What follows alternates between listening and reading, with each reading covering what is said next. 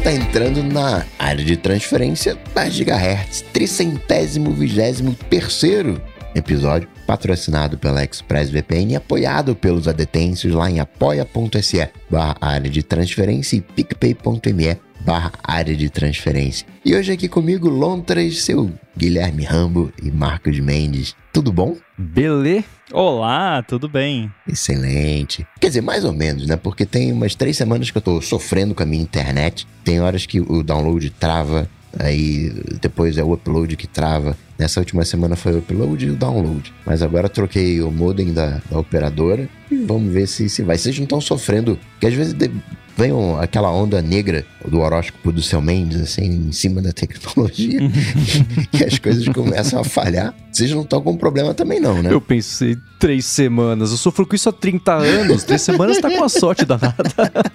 teve um dia, foi semana passada, né? Inclusive, que teve um dia que o, Mendes veio desabafar comigo lá, que, putz, hoje a tecnologia tá contra mim, né? Nossa, cara, foi. Sexta-feira foi um dia.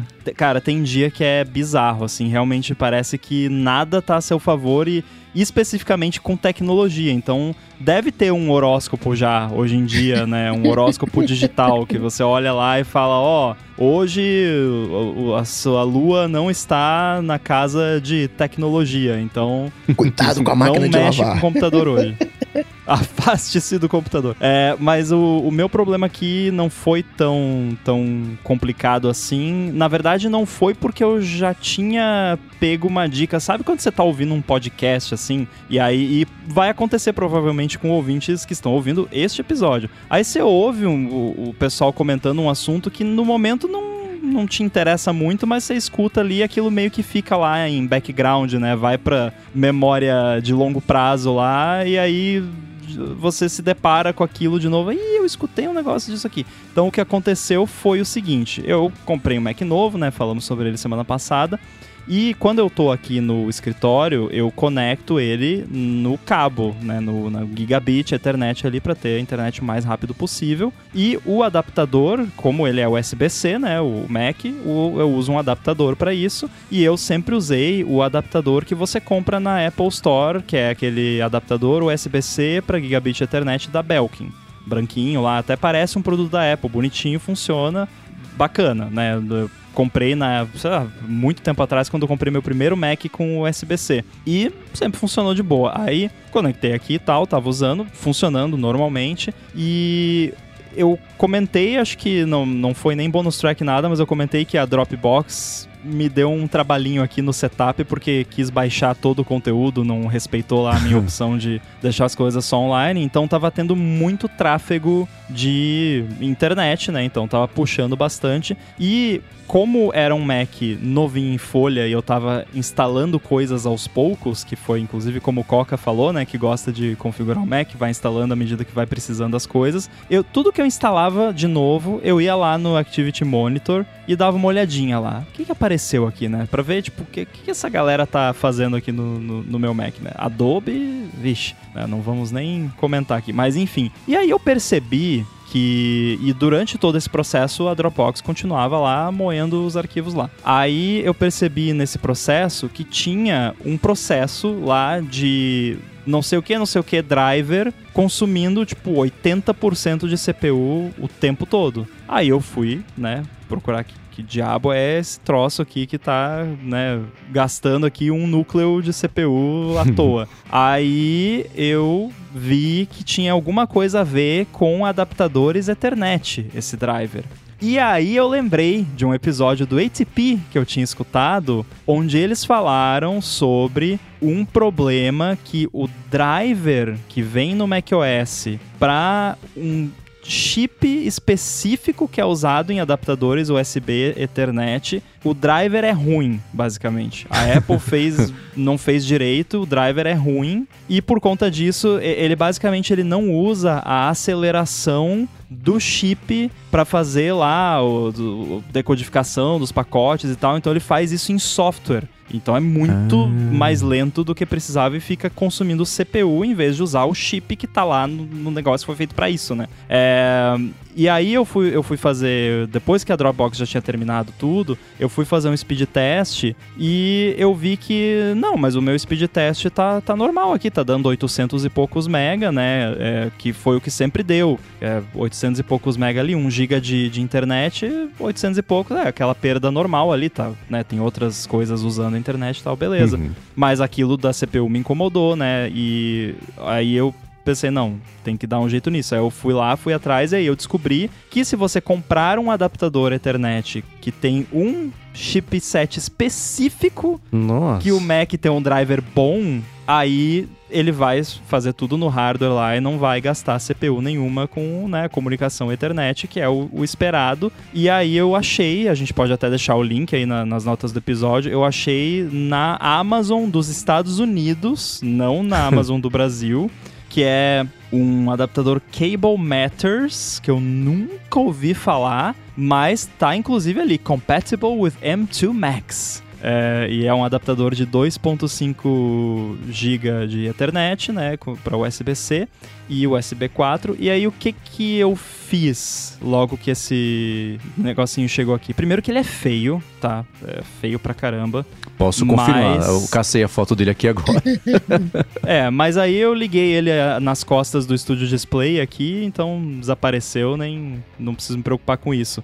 Mas aí o que que aconteceu? Instalei ele aqui e tal, fui fa ah, vou fazer um speed test aqui. Deu 1 GB o speed test. Ou seja, não o driver não era só ruim de estar usando CPU, ele era lento, além não tava me entregando a velocidade máxima que podia doido. entregar. Ah, Rambo, mas por que que você se importa? Eu me importo, eu tô pagando 1 GB de internet, eu quero 1 GB de internet, tipo, não, não quero 800 e pouco, né? Se eu vou baixar ali o Xcode de, de 12 GB, é, de 850 para 1 GB de download, vai baixar mais rápido, né? Aham. Falamos aqui semana passada de, de economizar 5 segundos de build lá por, por causa do M2. Você acha que eu não vou me importar com 150 MB de internet? Então, é, fica a dica, né? E aparentemente esse problema do driver é só nos Macs Apple Silicon. Então, quem usa Mac Intel não precisa se preocupar com isso, mas se você usa Mac Apple Silicon, que é USB-C, e você usa um ada- adaptador Ethernet para USB-C,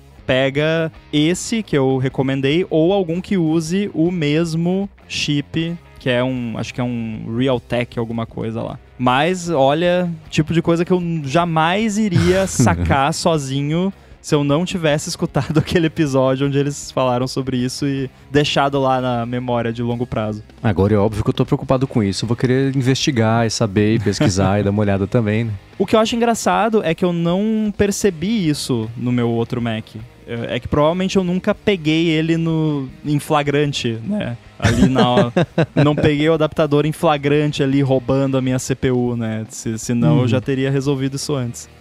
Isso tá parecendo é, Linux, tá parecendo Raspberry Pi, essa lista de compatibilidade de hardware. O- e, e também me lembrou antigamente, e bem antigamente, né? Tinha um, um- um amigo meu que viveu na, nos anos 90 e tinha uma coisa chamada WinModem, que era exatamente isso, que era um modem que só servia, só servia de interface. né? A CPU do modem era a CPU do computador. Então você tinha que comprar um, um modem de verdade, não um WinModem, para não gastar processamento da CPU. É. O que eu tô olhando aqui agora era, era uma placa com uma porta. A coisa mais feita sem cuidado. Não tem nenhum acabamento. Tá- tem que se dar por vitorioso que o, o ferrinho que vem na frente tá reto. É o, o máximo.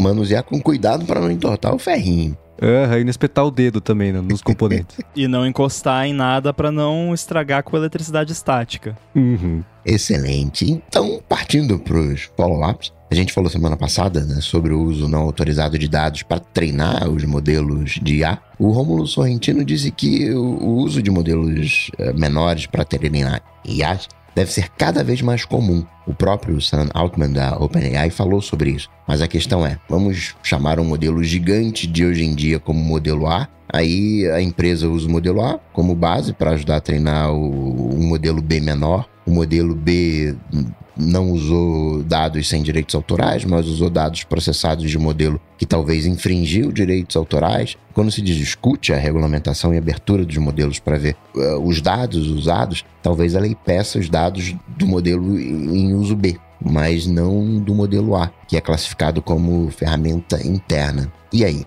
É, ele descreveu não uma possibilidade, mas o que para mim é uma inevitabilidade. Né? Eu tenho falado bastante sobre todo o modelo de negócio apoiado em vácuos legais. Esse treinamento dos modelos é um exemplo, é o exemplo principal da semana desse tipo de coisa. Então, a gente já vê a, a, as próprias empresas grandes, primeiro, ou fazendo de fato contrato para treinamento de imagem, por exemplo, licenciamento mesmo e etc. Mas tem muita empresa que fala, ah, puxa, veja bem, né? Ah, mas sabe o que é? Já passou. Agora o próximo não vai ser assim. Né? Mas você já construiu a sua base em cima disso. Então, eu, o que eu acho que vai acontecer, isso partindo da premissa de que leis seriam, não sei, propostas e discutidas e ajustadas e aprovadas a tempo de evitar um estrago ainda maior. Mas a gente sabe que isso não vai acontecer, vide o histórico de tudo que tem a ver com evolução tecnológica até hoje, né? Então, essa hipótese que o Robo levantou faz completo sentido, né? Falou assim: ah, queremos ver o, o, o seu modelo. Tá bom, tá aqui, né? Mas ele foi treinado em cima de um outro modelo que esse infringiu e você tá colhendo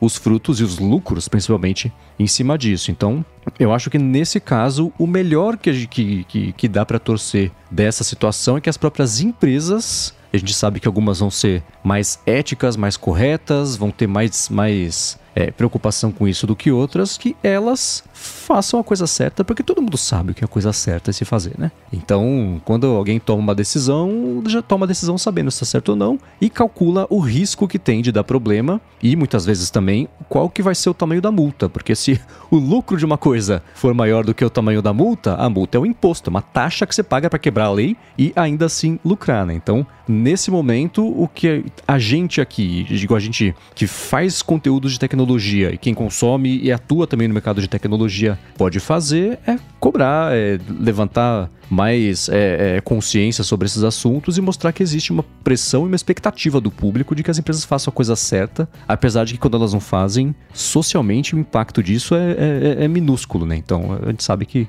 isso tudo entra no cálculo. É, tecnicamente, é, acho que vocês abordaram bem essa parte mais moral e, e, ética da coisa, mas tecnicamente eu vejo bastante potencial nessa retroalimentação de modelos e recursividade, né? De você pegar o output e transformar em input para treinamento, mas não como um fim em si próprio, como o que a gente chama de. Ó, já, já me coloquei agora, eu já sou especialista em machine learning, né? A gente chama. O que a galera de machine learning chama de. Uh, augmentation, né? Que é você amplificar. Então você tem ali, ah, eu quero treinar um modelo para reconhecer fotos de gatinhos. Aí você pega lá, você tem 10 mil fotos de gatinhos. Mas aí você pega essas 10 mil fotos e aí você gira, você bota de cabeça para baixo, você inverte, você bota em preto e branco, você aumenta o contraste e tal. E aí você, dessas 10 mil fotos, você transforma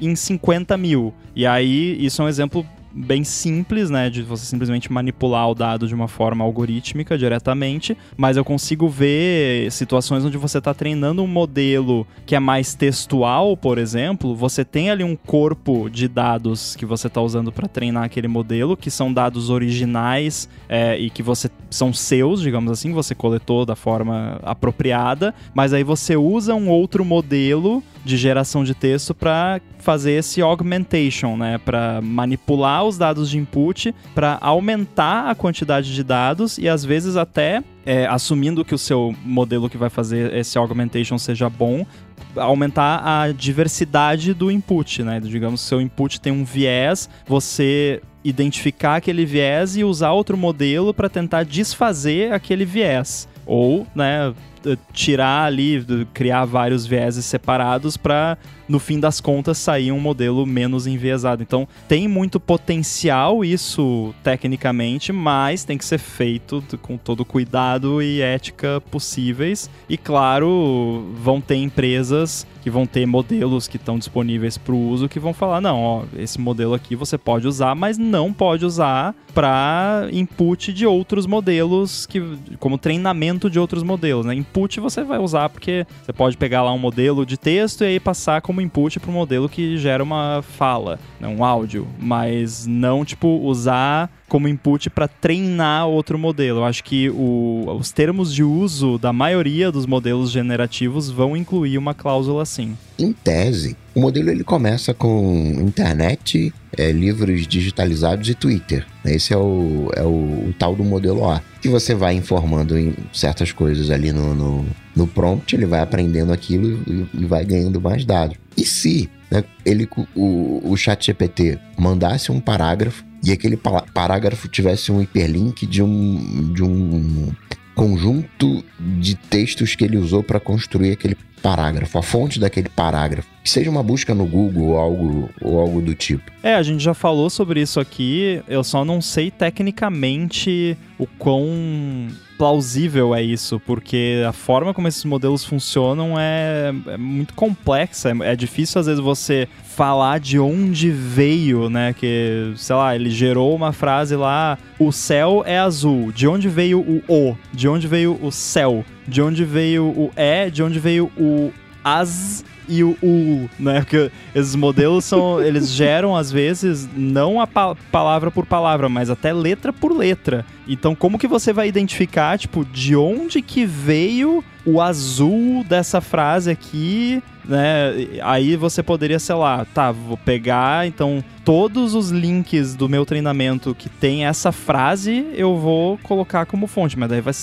10 milhões de links, né? Se for uma frase muito comum. Então, eu acho que isso seria uma solução viável, não, não viável, mas uma solução que, entre aspas, resolveria o problema, mas eu não sei o quão tecnicamente viável é, sabe? Porque aquela coisa a gente nem sabe, e não a gente, tipo, porque a gente não sabe, porque a gente não, não é especialista no assunto, mas nem a galera que cria esses modelos sabe exatamente como que o modelo tá gerando aquilo. E aí, de, da, disso para saber qual é o link de onde veio aquilo, acho que fica mais complicado ainda. E Rambo, sobre desativar o Face ID barra Touch ID, o Duilo falou que se você apertar cinco vezes o botão Power, acontece o mesmo resultado, o iPhone imediatamente pede senha para usá-lo novamente. É, eu já sabia disso, mas eu acho mais prático segurar o, os dois botões, né? Do que apertar cinco vezes. Mas enfim, o que achar melhor. Só tem que tomar cuidado, porque eu não sei qual é a configuração padrão, porque eu mudei isso há muito tempo e nunca mais mexi. Mas ambas essas combinações também podem ser usadas para aquele modo SOS. E nesse modo ele até não sei se por padrão, mas ele pode até fazer um countdown barulhento, tipo, tipo uma sirene que toca, que é para usar em emergência. Então tem que ver como é que tá configurado o seu iPhone, que senão você vai fazer isso, o seu iPhone né, vai acabar causando um problema ali ou e até ligando pro para emergência. Então cuidado, né, usar tanto a combinação que eu falei de segurar os dois botões quanto essa de apertar cinco vezes, vai lá nos ajustes, no, na parte de SOS e vê como é que tá configurado e se você pretende usar isso dessa forma, desliga a opção de emergência, né? Ou, ou troca a forma como invoca para não ser assim. A gente sabe por que, que são essas duas opções? Parece uma coisa redundante e as duas são tão dificilmente encontráveis, né? São dois códigos Konami diferentes e, e, é uma redundância que parece que não devia existir, né? Cara, eu não faço ideia. O cinco vezes no botão power me parece natural. Que é no momento em que você uhum. tá. É pra modo SOS. É você tá desesperado.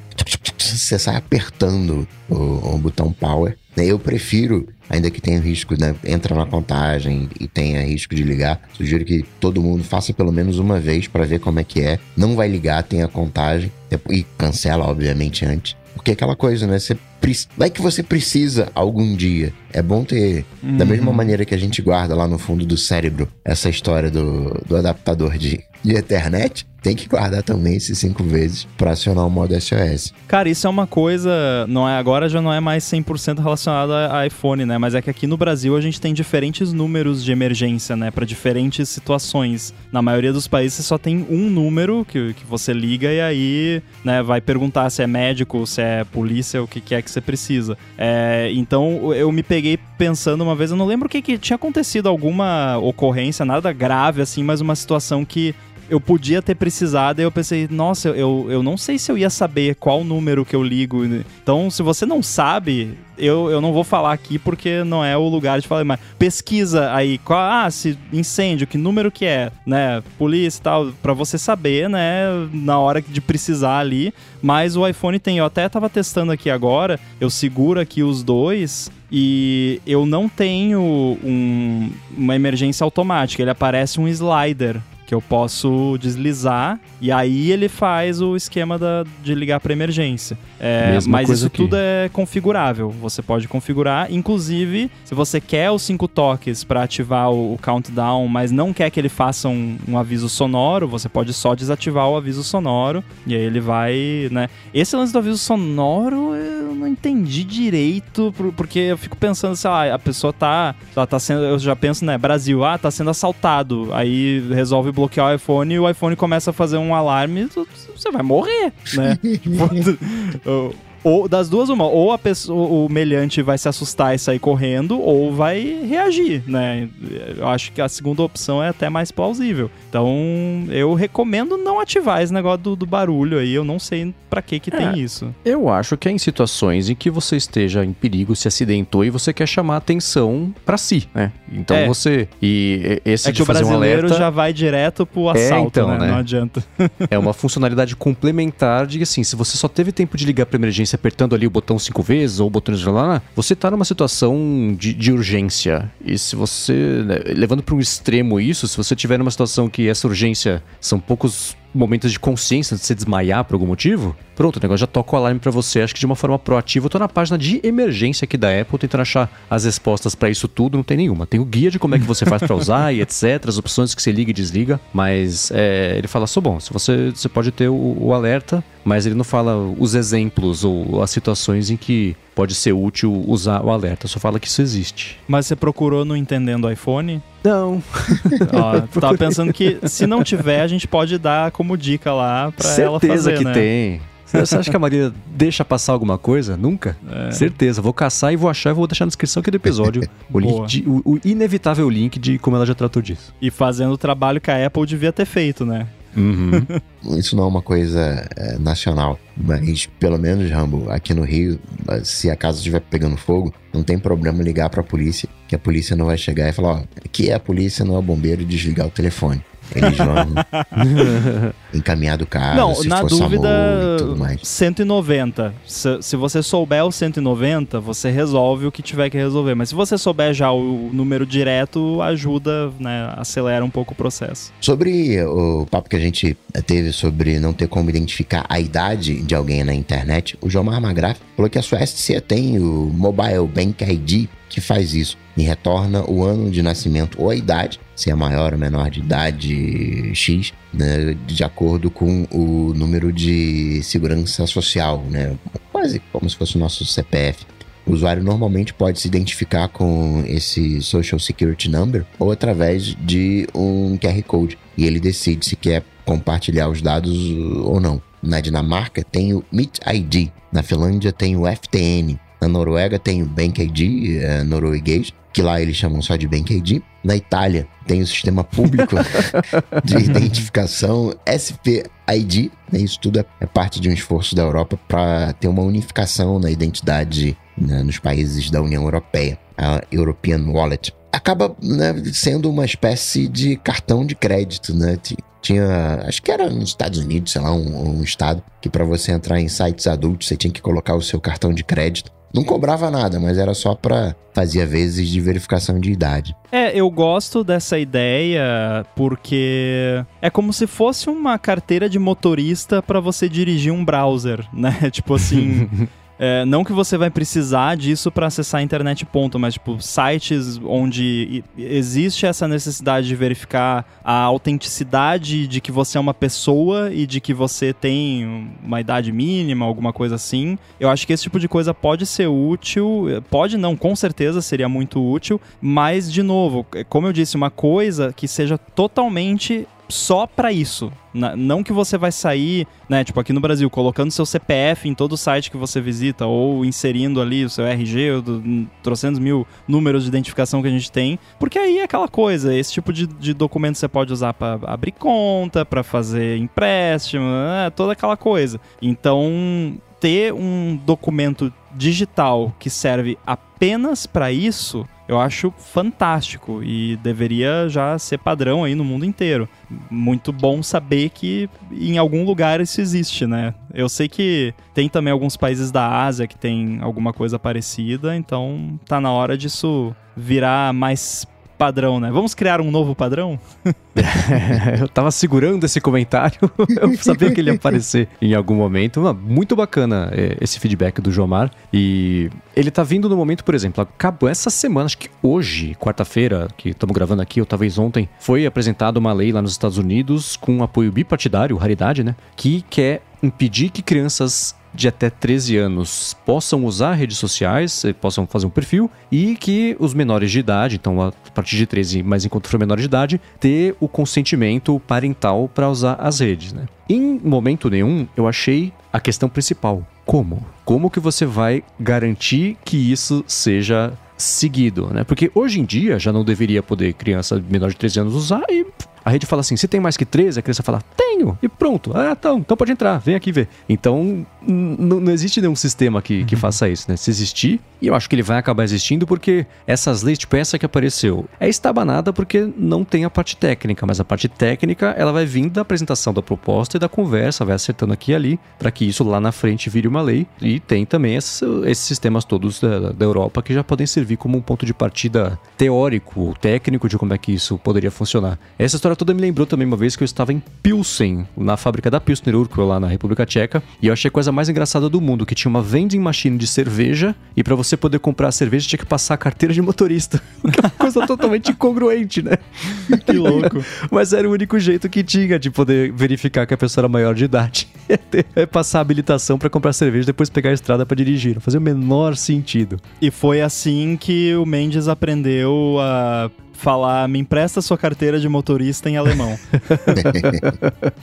Mas é, eu, é, é, essas, esses padrões todos, é bacana que. E na Europa é mais, você vê, cada um, de novo, cada um tem o seu padrão, mas eles estão aos pouquinhos, parece que tentando tornar isso interoperável e a hora que conseguirem de fato fazer isso, é, acho que os, os outros países todos, é, e outros grupos de países talvez, imagina alguma coisa assim, por exemplo, para Mercosul, por exemplo, poderia funcionar bem, só que a gente sabe que está há uns bons anos de que isso possa acontecer, né? Nos Estados Unidos, principalmente, não saiu é, é na WWDC do ano passado, no retrasado também. Ah, agora alguns estados estão trabalhando com a Apple para que a identidade seja válida só no telefone, mas vale para todos os estados. Aí, tipo, lançou, sei lá, com dois. Mas é, é válida e... só dentro do estado. É uma confusão. E tá assim né? até hoje, eu acho. Exato, né? Então. É, eu acho que assim, do ponto de vista técnico, isso é tranquilo, assim, não, não que seria fácil, né? Nunca é fácil, mas assim, a pessoa maior lá, responsável por determinada criança,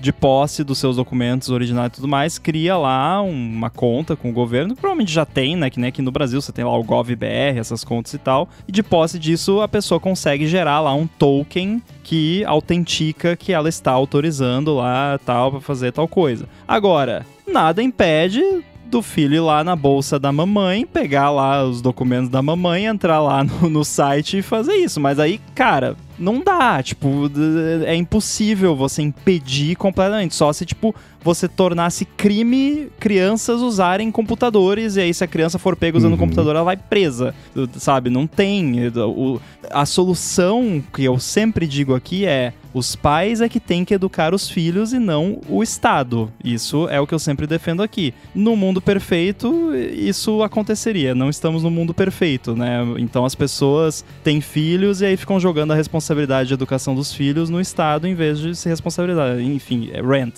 Mas, né, o que ia acontecer era isso. Então, assim, solução mágica não tem, né? Mas eu, essa, né, a gente viu, eu mandei o que foi que foi o exemplo do ah, o perfeito velho babão, que era o cara falando que, putz, seria tão legal se a, a Apple abrisse o iPhone, porque olha só que legal, eu ia poder instalar a Google Play Store no iPhone e rodar os joguinhos de Android no iPhone. Ah, não. Por onde você começa a explicar é, para um pombo a diferença entre essas duas coisas, né?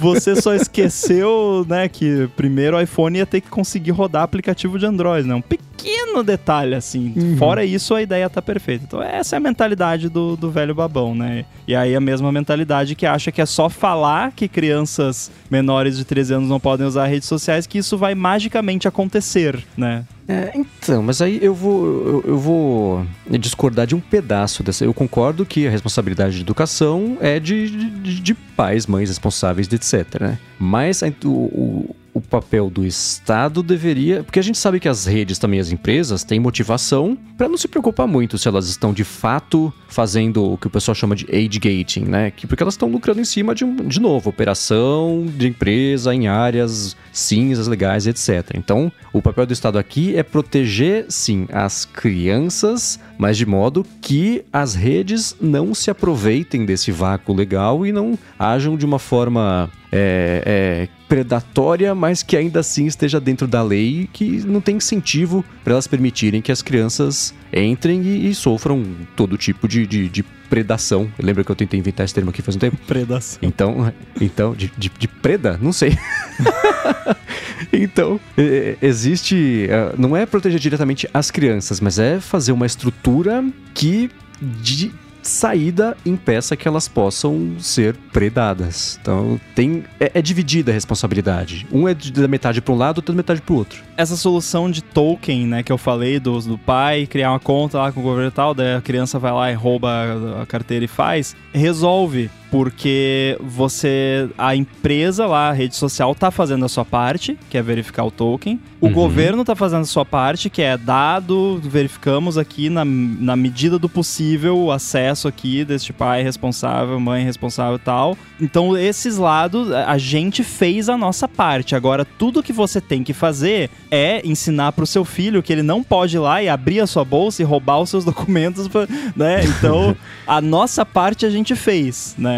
Então a empresa vai estar tá fazendo a sua parte, que é verificar a autenticidade das informações. Aí, uhum. se o, o Estado pegar a empresa deixando criança passar, né, fazendo vista grossa, não, o token aqui não validou, mas né, deixa passar aí, vai, né? Aí vai lá e cobra da empresa, multa, tudo mais. É, mas se tudo, né, tá ali, parece tá ok e, e foi um ataque físico, né, foi uma engenharia social infantil, aí, cara, pff, aí não tem o que fazer, né? Então a gente fez, né, tudo que a gente podia e o had one job, que era não deixar o seu filho roubar a sua carteira, né?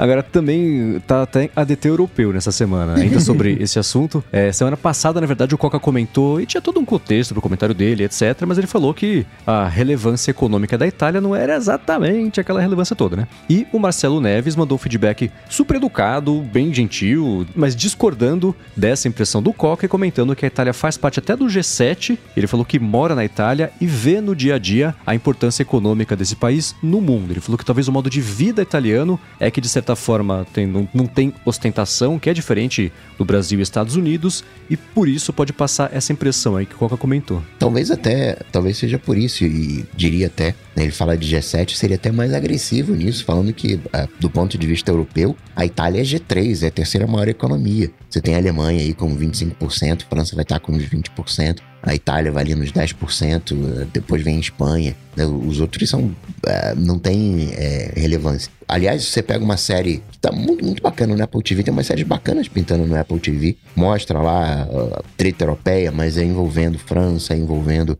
é, Reino Unido, que não tá mais na, na, na União Europeia, assim. Mas é dentro desse, desse aspecto. Mas a Itália, sim, tem relevância. Seu Rambo teve na Europa recentemente, ele bem percebeu que na nota de 50, não é 50 euros, é 50 euro. Porque em toda a Europa o plural de euro não é euros. O plural de euro é euro justamente por causa da Itália, porque lá o plural não é com S. Inclusive, é por esse motivo que a São Paulo tem a treta, né? Que a galera não fala S. por causa da colonização italiana. Da mesma maneira que nós aqui no, no Rio de Janeiro falamos chiado por causa da influência é, francesa. Então, sim, tem a sua relevância, mas é, não costuma, né, nessas questões de regulamentação, não costuma levar à frente a Itália. Né? Foi esse o ponto que eu queria citar da vez passada. É, acho que o importante é o contexto, como você comentou, né, Mendes, que é, o contexto ali era OpenAI. Então, assim, uhum. dentro do contexto OpenAI, eu tenho certeza que para OpenAI não estar funcionando na Itália, né, assim, para eles não é tão relevante. Claro que eles querem funcionar no mundo inteiro e, e com certeza estão trabalhando para que isso possa voltar lá, mas dentro desse contexto não é relevante. Eu jamais iria achar que a Itália não, não tem relevância, tem muita relevância, porque eu estive lá agora, não porque eu estive lá, eu estive lá porque tem muita relevância e, nossa, só de, de comida gostosa, para mim já não precisa mais. Se eu, se eu não pudesse comer mais comida de nenhum outro lugar do mundo, só de um lugar lugar seria da Itália, com certeza. Então, nisso aí já relevância já está em alta. Mas de OpenAI não é tão alta a relevância. E Mendes, uma crítica construtiva naquela história da rádio pública, né, sueca, ter saído do, do Twitter. O Lucas Blasioli né, diz que é, comparar, né, dizendo que não é uma grande perda é uma coisa mais é, américo-centrista. Ele entende o não conhecimento de causa, mas essa saída abre precedentes, principalmente por ela ser a segunda principal fonte de mídia e conteúdo. Inclusive, é um dos que está mantendo a estatal uh, da TV ucraniana pela Europa. Ou seja, ele, ele me desculpe, mas a saída da rádio sueca é a mesma coisa que a Globo decidir sair. Né? O maior produtor da América Latina simplesmente abandonando o Twitter. É, as coisas ficam bem diferentes quando a gente contextualiza com o que a gente conhece, né? Tipo, pô, é verdade, né? E se fosse a Globo, a gente não ia achar, né, que, que não é grande coisa. É, então, é, eu não sabia que a, a rádio sueca Sveriges Radio produzia esse tanto de coisa, falou BBC e etc, etc. Concordo com ele sobre isso, né, que a saída dela pode indicar mais saídas, etc, é um ponto que a gente defendeu aqui, mas eu fui atrás do perfil dessa rádio lá no Twitter, e aí, prefeito de comparação, a NPR, que foi a primeira que saiu, ela tem 8,8 milhões de seguidores, quase 9 milhões. A PBS, que saiu em seguida, 2,2 milhões. A Globo, eu procurei, 5,6 milhões. A rádio tem 30 mil seguidores. Ela tem dois perfis tem o perfil sueco e o perfil americano. O perfil sueco, o último tweet dele foi de setembro do ano passado e antes disso foi só em 2021. E a rádio, o perfil da, da americano da rádio, esse sim tweetava frequentemente, foi esse que saiu. Mas a, o, e o, o que eu vou repetir exatamente a frase: Twitter não tá perdendo o sono porque a rádio estatal sueca saiu de lá. 30 mil seguidores, o Rambo tem 60. O, o impacto Nossa, do Rambo. Obrigado por mencionar Twitter. isso para não parecer tão babaca, mas eu fiquei, eu tô esse tempo todo pensando, caraca, eu tenho é. mais seguidores. Então a minha saída foi mais relevante. Tô então, brincando, aí... não se ofendam, tá? Eu tô brincando. Mas é, é de novo aquela coisa do contexto, né? E por isso uhum. que é, me, meta comentário, né? Mas aquele lance de cortes de podcast, né? Daí, tipo, você corta. Não, não foi o que aconteceu aqui. A galera ouviu o episódio inteiro, mas por isso que dá muita treta às vezes. Que você pega, que nem a gente falou aquela vez quando a gente tava falando de botar chip em bebê. uhum. que fora de contexto ia ficar muito estranho, né? O, o, o papo. Então é aquela coisa. A relevância aqui, assim como a relevância da Itália estava sendo sendo medida em termos de OpenAI, a relevância da rádio sueca está sendo medida em termos de Twitter, né? E no uhum. Twitter a relevância não era tão grande assim, e no Twitter a gente mede relevância, infelizmente, com o número de seguidores. É a única métrica Sim. que a gente pode usar. E dá para ter a métrica, por exemplo, ah, mas os seguidores das, eram os 30 mil maiores influenciadores da imprensa sueca, nórdica e, e, e europeia e região. Pode ser. Essa investigação eu não fiz. Aí eu penso, bom, o Obama segue o ramo. Então, aí de novo, a gente volta sempre a essa, a essa dicotomia, né? Então, é, eu entendo. E, e é, o fato dela produzir esse monte de conteúdo é super relevante, né? Eu tentei achar comparações, sei lá, é, é tipo se a O2 então saísse do, do, do, do, Twitter, a Globo continua no Twitter, assim como a BBC continua no Twitter, etc. Ou se ela fala assim, eu só vou produzir conteúdo para quem sair do Twitter. Aí, tudo bem, aí começa a ser uma pressão um pouco maior, né? Aí o impacto disso, mas a, a, ela, o fato dela não twittar mais não me parece ser uma coisa tão relevante quanto se a Globo, por exemplo, de 5 milhões e meio de, de seguidores, saísse de lá. Isso só a Globo. Tem os perfis GNT, tem mais, quanto que é? 2 milhões e meio, enfim. Já, deu pra colocar o um ponto aqui. Eu reafirmo, né? Eu acho que o Twitter não tá perdendo o sono porque a rádio sueca saiu de lá, apesar dela produzir, tenho certeza, conteúdos incríveis para esse monte de canal que ele falou, que é bacana eu não saber disso. Aprendi. Mas ainda assim, é, é, não me pareceu enfim, que eles vão perder o sono por causa disso, né? Mas. E esse é o problema deles, né? Porque não é só essa rádio que tá saindo. Exato. São outras mídias, etc., que geram conteúdos que são discutidos, compartilhados, espalhados na rede. E os conteúdos vão continuar sendo discutidos e espalhados, só que postados por outras pessoas e não por essa conta aí da rádio. Espero ter conseguido passar aqui mais ou menos o que eu tava pensando, se não consegui me explicar direito na semana passada. É aquilo, né? Não é uma conta ou outra, ou uma TV ou outra saindo que vai acabar o Twitter. É. Uhum a somatória de tudo que a gente vem falando, né? E que não que vai acabar o Twitter, mas que vai perdendo relevância e se essa galera vai para outro lugar, esse outro lugar ganha relevância, né? Como andou acontecendo, inclusive, recentemente aí, né? Tem, tem uma é. rede social aí que tem um app ruim, ruim, o app é ruim. Nossa, é muito ruim. Exato, Rambo. É, parece que a gente tem um novo queridinho no cenário de microblogging. Mas antes, tirar um minuto aqui do episódio para falar da ExpressVPN, que está patrocinando esse episódio do ADT. A ExpressVPN oferece duas grandes vantagens, que são uma conexão segura para você navegar e a possibilidade de você usar a internet como se estivesse em qualquer país do mundo. A privacidade, todo mundo já sabe, né? Quando você se conecta, especialmente no Wi-Fi público, os seus dados muitas vezes acabam sendo o preço. Quem oferece o serviço muitas vezes coleta os dados de tráfego e vende isso para as empresas privadas, para institutos de pesquisa, fora o, o risco também de um Wi-Fi não ter a segurança configurada direito. E aí o estrago pode ser pior ainda. Com o ExpressVPN, você protege a sua conexão e você passa a usar o seu dispositivo seja computador, seja celular, tablet ou até TV, com tudo criptografado. É como se você estivesse numa espécie de modo anônimo permanente. Isso quer dizer que ninguém consegue rastrear sua atividade e nem olhar para os dados trafegados. Já a parte de você poder se conectar como se estivesse em qualquer lugar do mundo é ótima, porque você pode acessar o catálogo da Netflix como se estivesse nos Estados Unidos, por exemplo, que é diferente do catálogo que ela disponibiliza aqui no Brasil. A mesma coisa para outros serviços de streaming,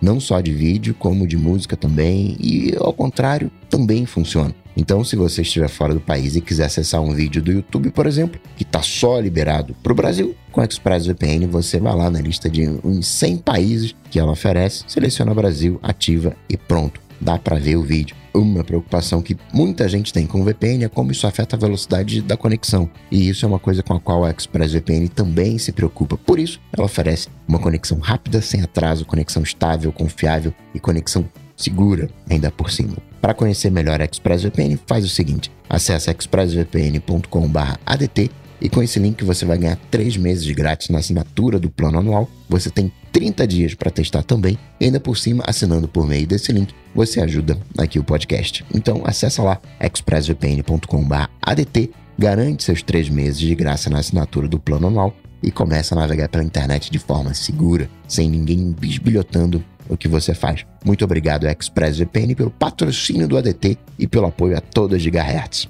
Valeu. Valeu. Pergunta aqui, Mendes, se uh, aqui eu não sei como é que tá a situação nesse exato momento, mas se talvez o Telegram tiver bloqueado, eu vou estar na ilegalidade se eu estiver usando o ExpressVPN para acessar o Telegram? Hum, eu, eu acho que vale a pena você conversar com o seu advogado psicopata e garantir eu sei que eu tentaria. é tudo que eu posso dizer. Entendi, vou consultar os advogados. Mas essa semana teve uma. Não exatamente bombou, né? Porque parece que explodiu o, o Blue Sky, mas é, tinha uma demanda reprimida, né? Tava todo mundo ali querendo convite, né?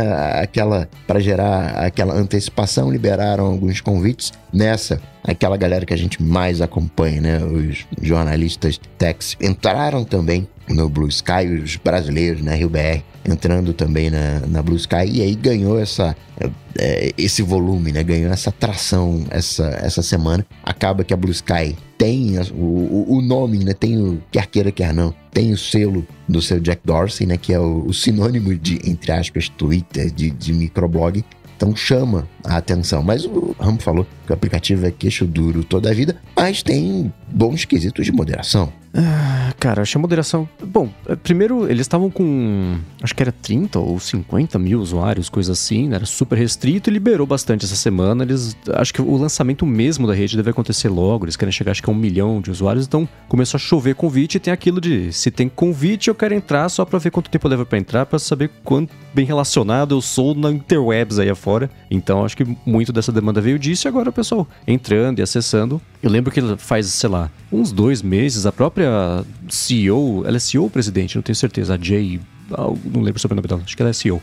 Falou, gente, por que, que, tem tanto brasileiro entrando aqui? Como é que vocês escutaram da gente e qual é? Né? Você vê que nas notas de atualização eles postam as coisas em inglês e em português, então eles estão. Cara, é sempre assim, né? A história se repete e a galera sempre fica totalmente perdida. Por que, que tem tanto brasileiro? Oi, que isso, uhum. né? Tipo, a galera nunca entende o que, que tá acontecendo. É, e, e, nesse caso nem tem piadinha com o nome do, da, da rede, né? Não, é pegou, né? Eu acho que, que é isso. O Coca falou do Rio BR. É, eu entrei, eu tinha entrado, sei lá, três, quatro vezes depois que, que eu ganhei acesso, foi o, o Felipe que mandou o invite para mim. E não, sei lá, por ter pouca gente, é a mesma coisa do Mastodon. Aliás, é, é, curioso, né? Que assim, muitas das impressões que eu vou dar aqui são as impressões que as pessoas falavam sobre o Mastodon e que eu não via, né? É que nem quando eu era adolescente, metal é a mesma coisa. Não, como assim? Heavy metal é a mesma uhum. coisa. É tudo diferente. Tem black metal, tem death metal, tem tradicional, tem melódico. É claro que o Stratovarius é da Finlândia, Halloween é da Alemanha, não tem nada a ver uma coisa com a outra, né?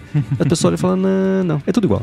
Então, a hora que eu, a minha experiência de, de entrar no Blue Sky foi meio parecida, assim. Eu olhei lá, era um monte de gente falando que como o Blue Sky é muito melhor do que o Twitter, e, e, e se limitou meio a isso, assim, né? Então eu não usei e eu voltei recentemente que eu ganhei mais convites, passei a distribuir, etc. Então, é, é, e entrando na, na, aba que eles têm tipo For You, né? O que tá, o Recommended, acho que chama a, a, aba, só tinha brasileiro arrumando briga com gringo, assim. Pegava um tweet fora de contexto, e aí xingava o gringo, aí isso começava a espalhar, e aí por estar tá espalhando, engajamento, etc., vai lá pra cima, assim. Eu olhei e falei, nossa, que, que vergonha, né? Que...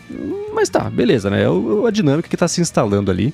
Mas especificamente a parte de moderação, isso é uma coisa que eu queria. A gente já discutiu aqui algumas vezes, mas com eles implementando isso, era inevitável que a gente, discuss... que a gente discutisse de novo, que eu achei uma covardia danada, né? Então, você vai ter controle. Você quer ver, esconder ou ser avisado sobre conteúdos violentos, sobre discurso de ódio. Não, eu quero que você lide com discurso de ódio. Não me dê a responsabilidade de, ah, eu não quero ver, vou esconder. Não, né? É, isso é absurdo, né? Então, eles têm as categorias, que são, algumas são de conteúdo adulto, ok. Aí tem uma que é violento e sangrento, se você quer ver, ser avisado ou esconder. Discur é, é, grupos de ódio políticos, você quer ver, esconder ou ser avisado. Spam, que também você tem que combater spam, né? Me deixar, né? Ah, você...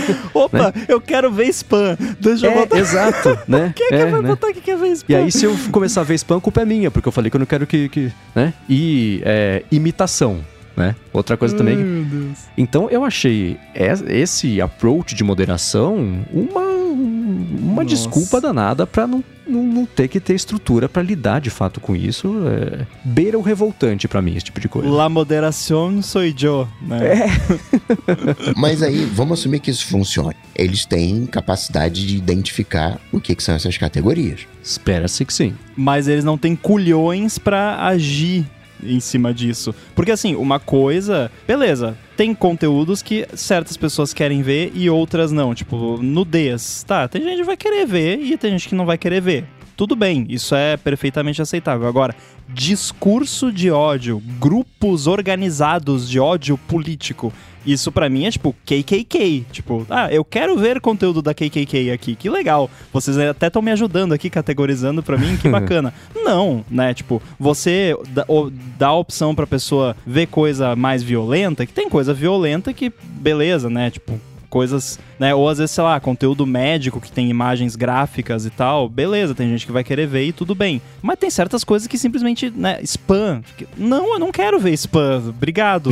Tchau. Então, aqui a gente pode até citar o recente caso do, do Telegram, né, que deveria compartilhar dados de algumas pessoas e não compartilhou. Existem leis brasileiras e existem leis americanas. No, no pouco que eu entendo de lei americana, certas coisas lá são permitidas. Aqui no Brasil é crime você falar sobre certas coisas. Lá né, não é. Entende a diferença que eu, tô, que eu tô propondo aqui? Eu acho que voltamos àquela história de lei versus moral, né? Exato. e assim, eu pensei, se quer operar aqui, a lei daqui diz que é assim. Se você vai operar em diferentes Sim. países, tem que cumprir a lei de cada país. Isso é o, o básico, eu acho, né? E talvez o, o, Blue Sky tenha que ser banido aqui do, do Brasil. Não é esse o ponto. O que eu tô questionando aqui é que a gente tá olhando do nosso ponto de vista das coisas que a gente gostaria e acha que isso serve para todo mundo. Mas, por exemplo, aqui no Brasil, aqui no Brasil não é permitido anonimato. Nos Estados Unidos é permitido anonimato. Aqui você tem que se identificar para fazer um, um, um, comentário. Mas, Coca, só, só uma me tira uma dúvida. Honestamente, você deriva sua moral das leis do país? Acho que não, não né? Não, mas. tipo, a gente não tá falando sobre o que é legal ou ilegal. A gente tá falando sobre o que a gente acha certo. Sim, né? mas. E, é... Claro que a gente poderia filosofar por horas aqui sobre o que é certo, né? Mas, assim, eu, né, se eu tivesse uma rede social, independente de país, nada, esquece lei, eu não ia permitir conteúdo de ódio, ponto. Tipo, não, porque é a minha rede social, eu não quero. Então a gente tá dizendo, o que, gente, o que eu e o Mendes estamos comentando é que a direção do Blue Sky acha ok disseminar certas coisas que nós achamos repugnantes não é porque é ilegal ou não, é porque nós achamos repugnante. E eles, aparentemente, não, porque eles não se importam em disseminar isso. É, é isso que a gente tá falando. Tipo, a gente em nenhum momento citou lei aqui. Sim, mas oh, dá a entender, colocando dessa maneira, parece que ele que ó, eu não me importo e quero disseminar discursos de ódio na visão do, do Blue Sky. Só que eu acho que tem também uma questão legal, que eles precisam, entre aspas, disseminar esse discurso para né, ter aquela coisa de liberdade de expressão que existe nos não. Estados Unidos. Liberdade de expressão não se aplica a, a gente coca. Você tá, você não fez, o, você tá faltando nas aulas aí do, do ADT, porque a gente já falou sobre isso aqui. Empresa privada, eles disseminam o conteúdo que eles quiserem, claro aí sim, dentro do que é permitido pela lei, mas a, não existe uma lei que fala ó, a empresa é obrigada a permitir que dissemine discurso de ódio porque liberdade de expressão. Isso é prerrogativa da empresa. Tanto é que tem redes sociais que são mais abertas, né, que permitem mais coisas e outras que permitem menos, claro, dentro do limite do que é permitido por lei em cada jurisdição. Agora, é uma prerrogativa da empresa. Se a empresa não quer disseminar certos tipos de conteúdos na plataforma deles, eles têm o, di o direito de barrar isso, porque em plataforma privada não é espaço público, não é o, a censura ela se aplica a estado te dizendo que você pode ou não falar e não é ah, você pode falar o que você quiser e não vai sofrer nenhuma consequência por isso, que também já falamos aqui.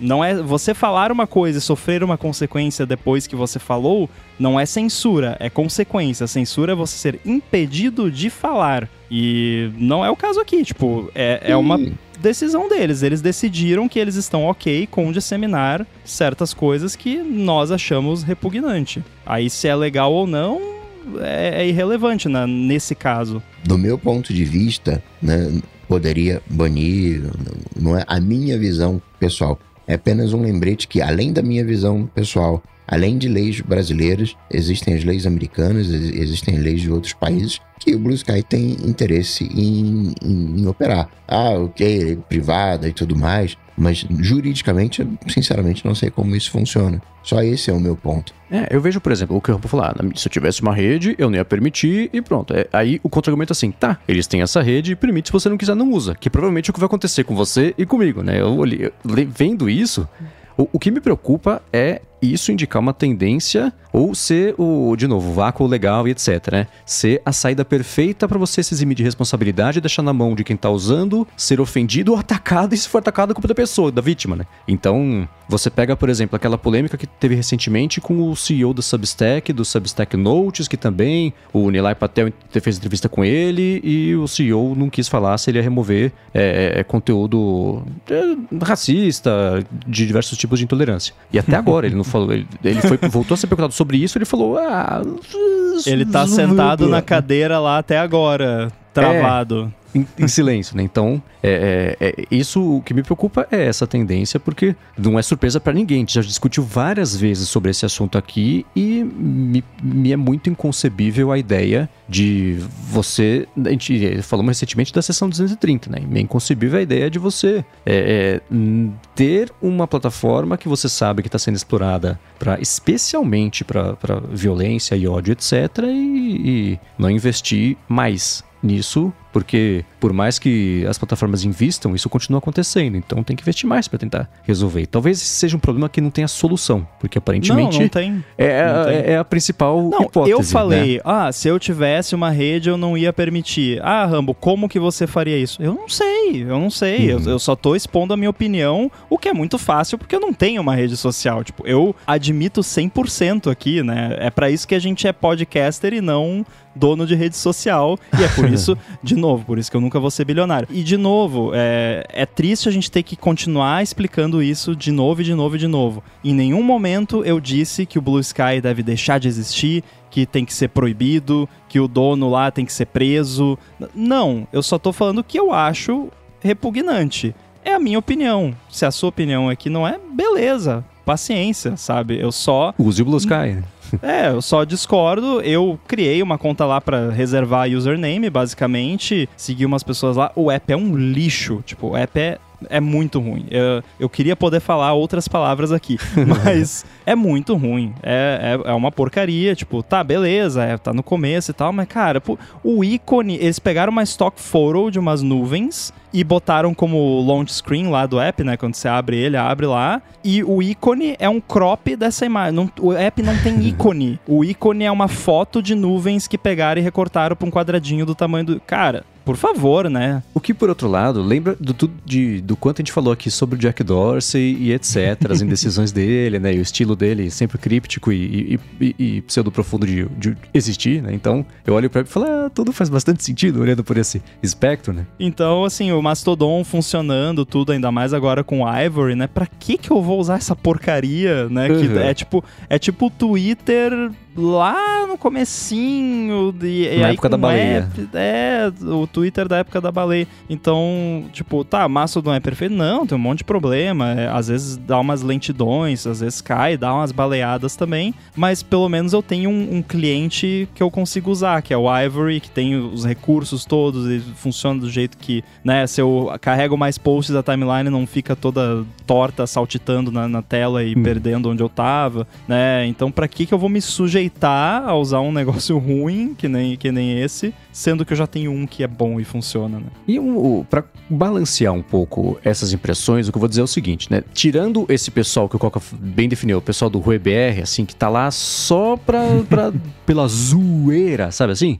zoeira com Isso com muitos us, né? Isso sempre vai existir e, beleza. O pessoal que se comportava assim no Orkut, que se comportava assim no Twitter, no Facebook, no Instagram, etc, etc, e, e beleza, né? É, é uma comunidade autocontida, apesar de às vezes esparramar para fora, e azar do pessoal que estiver pelo caminho e twittar no dia errado na frente da pessoa errada, ou Blue Skies, ah, não sei como é que chama lá o post do Blue Sky, então, não sei. Mas, tirando isso, é legal ver que tá todo mundo lá, pelo menos de quem eu segui, e na maior parte das recomendações, eu falei sobre ser uma coisa meio.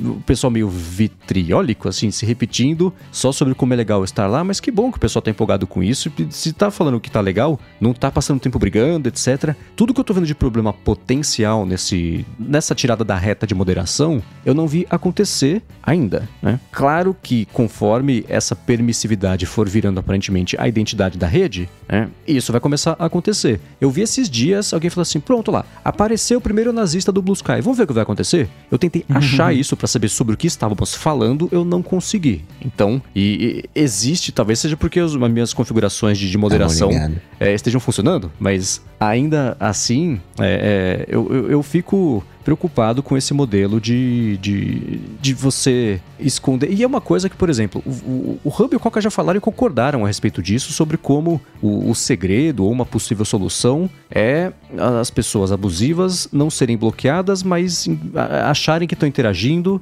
e, e, e, ninguém está lendo, ninguém está escutando e Coloca você colocar o chat bots GPT para falar. Exatamente, né? Eu nunca concordei com isso e eu vejo é essa opinião que vocês tinham dado e essa moderação para mim são o mesmo balde. São a mesma coisa de assim: ah, não vamos impedir a pessoa barulhenta que tá aqui espalhando fezes pelas paredes de. de, de ela não pode ficar brava com a gente. Então vamos, vamos dar um tampão de nariz pro, pra galera e exatamente, tá. Exatamente. Olha só, uma analogia que funciona. Mas uma coisa que eu, que, que eu via lá atrás que era um problema é exatamente isso, né? Esse tipo de moderação parece um passo à frente, parece, eu vou, é uma evolução, entre aspas, uma evolução ruim, mas uma evolução dessa atitude de falar assim, não, deixa a pessoa falar, né? Cara, ela tá lá pra colocar fogo no parquinho, né? Você fala, que feio. Não, deixa ela colocar. O parquinho tem areia em volta, então tudo bem. Não, tá pondo fogo no parquinho, gente. Então, esse era o meu problema lá e aqui. Mas é, é, é eu vou voltar e vou tentar encerrar, é, é, é, pelo menos essa minha parte aqui da conversa, dizendo que, pelo menos no que eu estou vendo de interações espontâneas do, do pessoal que tá lá para acrescentar e que tá empolgado em ter um lugar novo para se reunir e conversar e compartilhar e etc., tá bacana, tá positivo e que bom que essas pessoas estão empolgadas porque elas estão achando um lugar novo para interagir. Pode ser e, que, que exista. O, o, não é uma coisa assim, Mastodon versus Blue Sky versus T2 versus Substack Notes versus. Não, né? E versus Twitter também. Não, não é. O ponto não é esse. Eu tive minha teoria faz umas semanas de que nunca, nunca vai existir um substituto pleno do Twitter porque ele apareceu quando não existiam concorrentes e estava todo mundo lá. Nos últimos 20 anos a gente passou construindo a presença lá. Então é claro que vai ramificar a partir de agora. E o Blue Sky é mais um raminho desses, mas especificamente essa parte da moderação eu espero que não vire o, a, a, a bala de prata das redes e acabe não contribuindo para a solução, que é encontrar formas, às vezes, é, é, das, que vai irritar as pessoas, de baixar essa temperatura. E uma última coisa, eu tenho ficado cada vez mais incomodado com o termo moderação, porque não é moderação. Moderação, você tinha um moderador de uma discussão para você, para né, acalmar, segurar a pessoa fazer a mediação ali e garantir que as coisas não sairiam do controle. Você moderar conteúdo, você não está moderando o conteúdo, é editar volta ao papo de editoria, volta ao papo de que quem vai se ser, entre aspas, moderado vai se sentir calado ou perseguido, ou, enfim, né, insira o seu, o seu termo draconiano aqui. Mas eu acho que o, o termo moderação não se aplica mais hoje em dia para discussões online, porque não existe nada mais moderado, né? E você ter a moderação como o controle disso é um, é um exercício em futilidade, como diria o, Arthur Duran Coyle na voz do, do Sherlock Holmes. E com esse céu não azul, parte pro hashtag AlôADT. Rambo, o Pedro Acosta tá querendo saber sobre essa nova integração do Windows com o iOS usando o protocolo Bluetooth. Ele entende que é limitado, mas ele quer conhecer mais, já que você conhece muito desse assunto. Boa. É o tipo de coisa que você olha assim e fica pensando, nossa, mas que, que bruxaria é essa, né? Como é que o Windows consegue. Para quem não sabe, né, tem um, um aplicativo para Windows 11 chama Phone Link já existe há mais tempo e sempre funcionou com Android lá para você receber notificação de mensagem, é, ligação e outras coisinhas que você pode interagir com o seu smartphone pelo Windows. E a Microsoft está liberando isso para iOS agora também. E o legal é que isso usa recursos que já estão disponíveis no, no iOS nativamente há muito tempo. E a maioria das pessoas nem sabe que isso existe, mas tá lá. O seu iPhone, ele tem esses serviços que podem ser ativados via Bluetooth, né?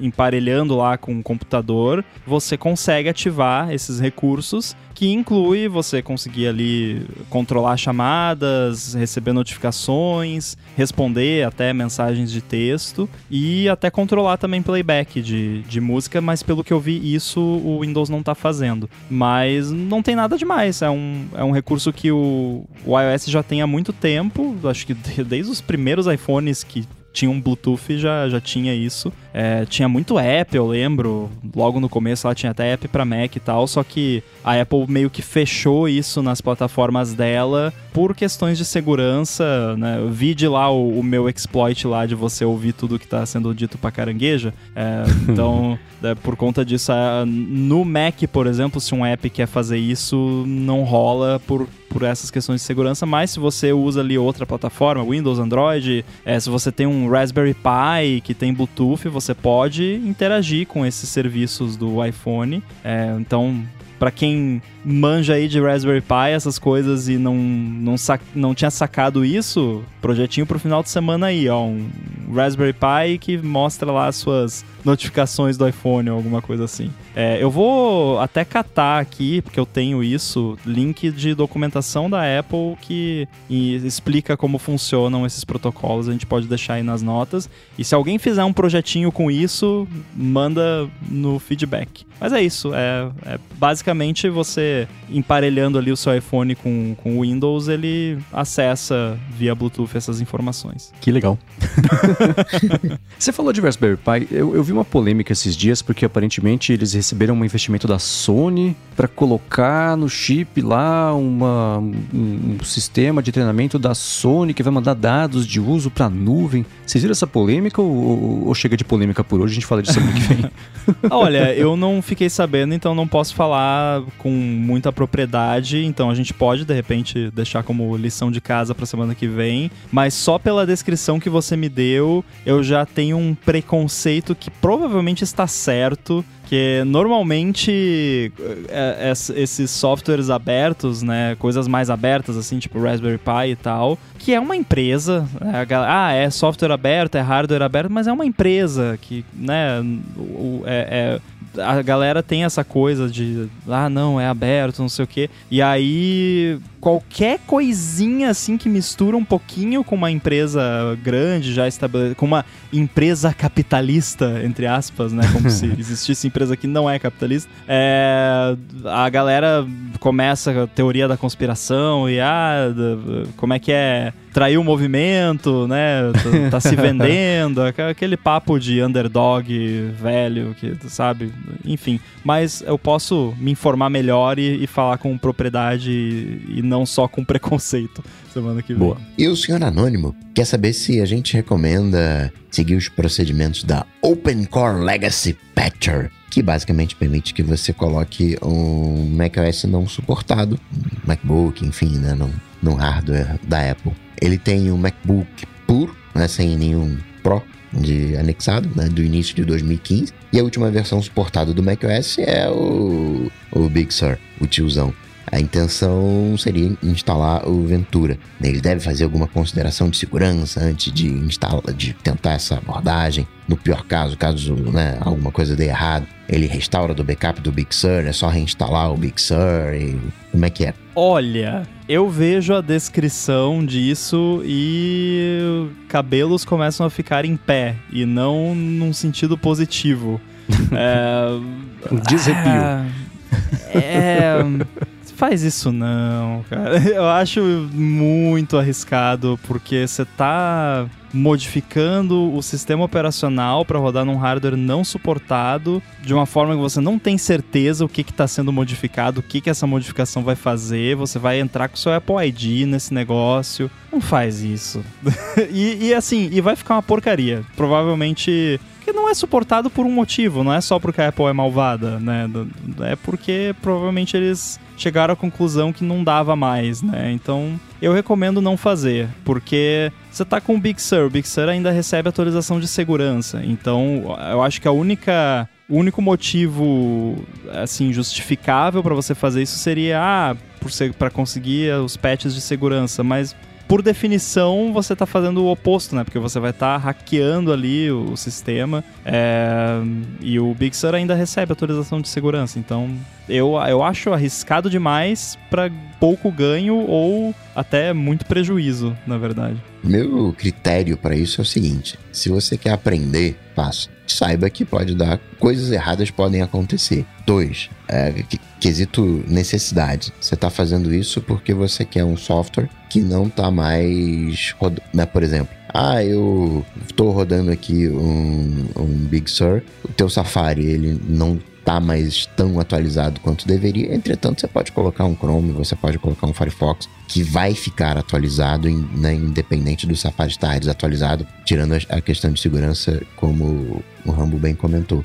Tá, eu quero usar o software XPTO, que ele tem um recurso X, esse recurso X está na versão tal que não é não se, eu não consigo instalar no Big Sur. Uh, ok, mas entenda que isso é uma coisa uh, limitada.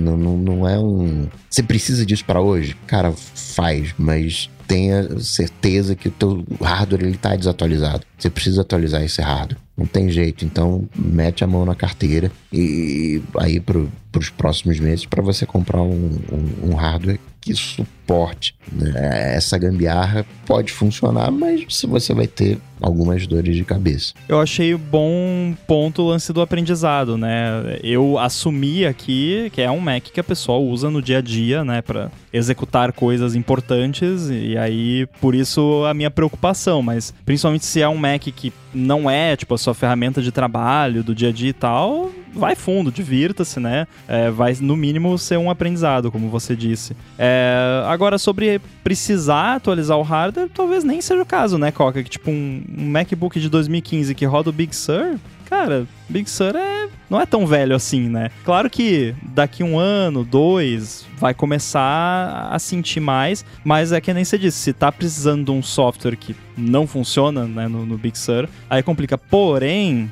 não é mágica, né? Então, assim, eu já tive casos de galera que fez esse tipo de coisa e instalou o AirBuddy e o AirBuddy não funcionava. Por quê? Cara, eu não vou nem me dar o trabalho de descobrir por quê. Tipo, você tá rodando uma configuração totalmente. Nem a Apple suporta a sua configuração. Eu vou suportar? não, né? E provavelmente, se você for fazer isso para rodar algum software específico, vai acabar tendo problema com o software. E se você entrar em contato com o suporte desse software, se você receber uma resposta, vai ser, tipo, cara, lamento, né? É, quando, quando você entra no, no, no, nessa área, você está entrando numa área, sei lá, de colecionador, numa área de carro blindado e você precisa de um amortecedor específico. Né? Você já está na vírgula da vírgula da vírgula da vírgula. Né? E aquilo que você, entre aspas, paga para ter um, tudo azeitado funcionando, você vai ter que pagar com o tempo para deixar tudo azeitado funcionando. Tende a funcionar? Tende a funcionar, mas né, é, eu, eu, gosto muito, né? A, muita gente fala assim: caraca, eu coloquei aqui o Linux no, no, no Mac. Eu adoro a ideia, né? É um bom destino para Macs antigos, mas eu sempre de provocação, né? Só naquele espírito Rio BR que a gente tava falando, eu pergunto, cara, e o áudio? Como é que tá o áudio? Daí pergunto empolgado, né? Só pra ver a cara de decepção da pessoa, porque não funciona. E né? o Wi-Fi tá funcionando? E a resolução. Tá, tá retina? É, mas... Tá na tela P3? É, mas né? tem que fazer com aquela cara séria. Como é que tá a assim, né? bateria? Né? De, de, de, empolgado, assim, né? De, né? Não pode. Né? Tem que fazer, fazer jus ao Rio BR. Nesses que eu falei de, de AirBuddy, o campeão até hoje foi um cara que tava rodando o app num Hackintosh e usando AirPods falsificados. Foi o, o, campeão até hoje. Tipo, eu não sabia nem o, o que falar, apenas sentir. e por último, o Eduardo Lombardi disse que o pai dele tem um software proprietário Windows que ele fez em Delphi lá nos anos 80. E aí aquele meu amigo que viveu os anos 80 e 90 falou que o Delphi ele foi lançado nos anos 90. Então foi nos anos 90, né? Não foi nos anos 80, a não ser que tenha sido em Pascal. Mas ele queria rodar esse, esse Mac uh, usando Windows. Ele instalou o Windows 11 em um RM1 16 GB de RAM e ficou meio lento. Tem alguma dica onde comprar um Mac de configuração melhor sem gastar um rim e que consiga rodar o Windows de maneira mais performática? Sim, ele sabe, né? Rodar Windows no Mac, mas né, ele precisa. Acho que essa aí o Mendes pode responder. Eu? Como que você roda Windows no Mac de uma forma mais performática? Ué, ou você instala o Bootcamp ou você compra um, um laptop Windows. e como que você instala o Bootcamp? Que tipo de Mac você precisa para instalar ah, o você precisa de um Mac Intel. Ah, já sei onde você quer chegar. Precisa de um Mac Intel que eu tô vendendo. Olha! Pô, resolvido. Ó, você tem que comprar, mas tem que ser o Mac do Mendes, porque ele foi especificamente tunado para rodar aplicativos de Delphi dos anos 80 que nem existia Delphi. É, é tem um hardware especial. É, ele tem a Delphi Engine. Né? Mas é, eu, eu, eu, dei risada por causa do, né? Ah, não era M1, mas aí é que é irônico porque, ah, onde que eu compro um Mac de configuração melhor? Na verdade, você precisa de um Mac com configuração pior. Exato. Muito bem, então vem falar comigo. Eu tô vendendo um Mac bem baratinho até agora. Eu baixei o preço, inclusive, vai ser o Mac mais barato que você vai comprar na vida com essa configuração 2015, porque tem manutenção para fazer, mas ainda assim com a manutenção compensa comprar. Vem falar comigo. Achei que você ia falar, eu tenho um Mac bem ruim para vender.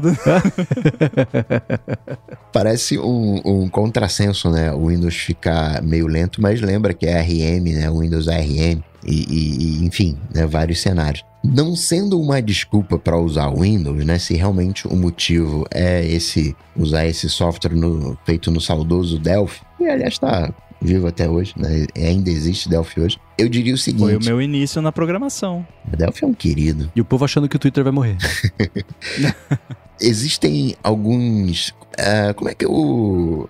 Não são emuladores, mas são vamos chamar assim, mini máquinas virtuais, onde você roda o software. Você consegue rodar, por exemplo, o Paint. Perfeito. Ou seja, você não vai ter a sobrecarga do sistema operacional Windows. Você, o Windows, ele lá ele precisa de uma DLLX para criar a janela. Você vai dar para ele essa DLLX que vai criar uma janela como se no, dentro do Mac. É como se fosse um mini Windows. Como é que a gente pode chamar isso, eh, Rambo? Wine. É, é, no, é, no, surgiu no Linux, né? Chama Wine que não me lembro agora, mas acho que é um acrônimo recursivo, mas enfim, é Wine. E aí no Mac tinha o Darwine, né, de Darwin, Darwin e Wine, virou Darwine. E aí teve uma galera que empacotou isso num software comercial chamado Crossover, que ele é tunado para jogos, mas ele funciona com aplicativos também. E se eu não me engano, pouco tempo depois de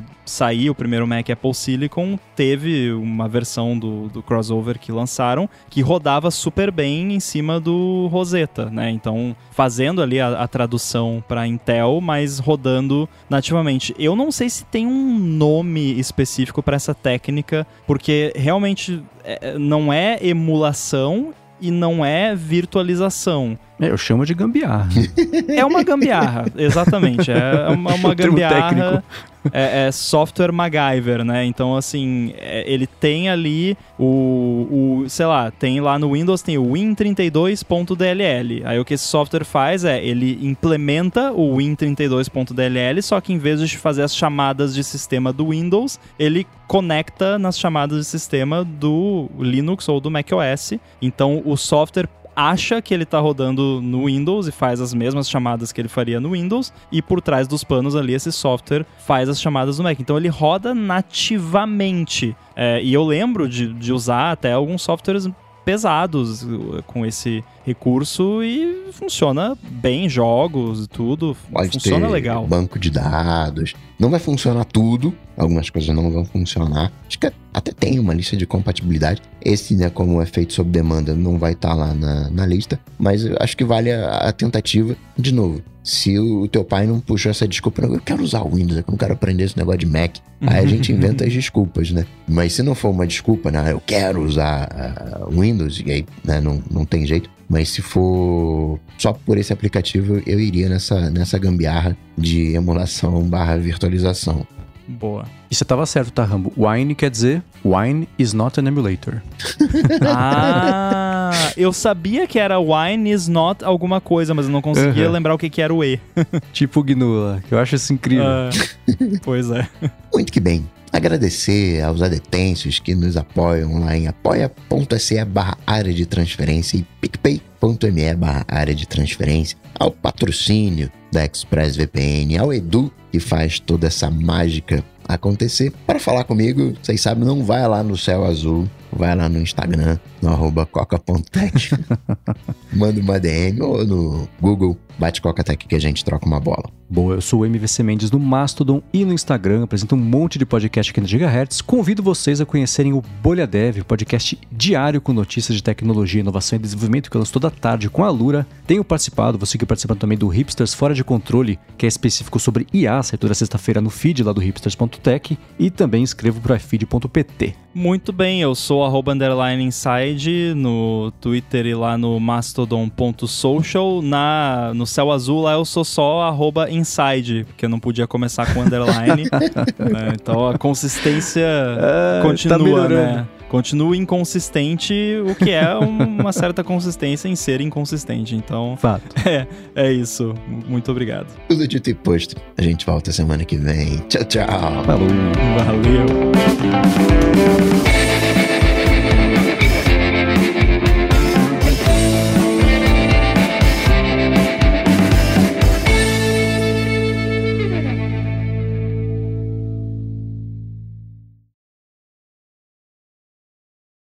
Vocês viram esses dias que uma mulher postou. Alguém pegou um thread dela no Twitter que era assim. É, ah, gente, meu marido aqui ele trabalha fazendo escala de hospital, é, escala de, de residência de hospital. Ele falou que é um trabalho que leva tipo 100 horas pra fazer. E eu cheguei aqui do lado dele e falei assim: te mostro em meia hora como é que faz com isso aqui com a ajuda do chat GPT. Aí eu vou contar aqui minha experiência pra vocês. Aí deu meia hora lá. É difícil esse negócio, né? Não vai dar pra fazer meia hora, não. Aí tinha alguém achou ah, o quadrinho do, do XKCD que era tipo isso, só que assim, é, cientistas.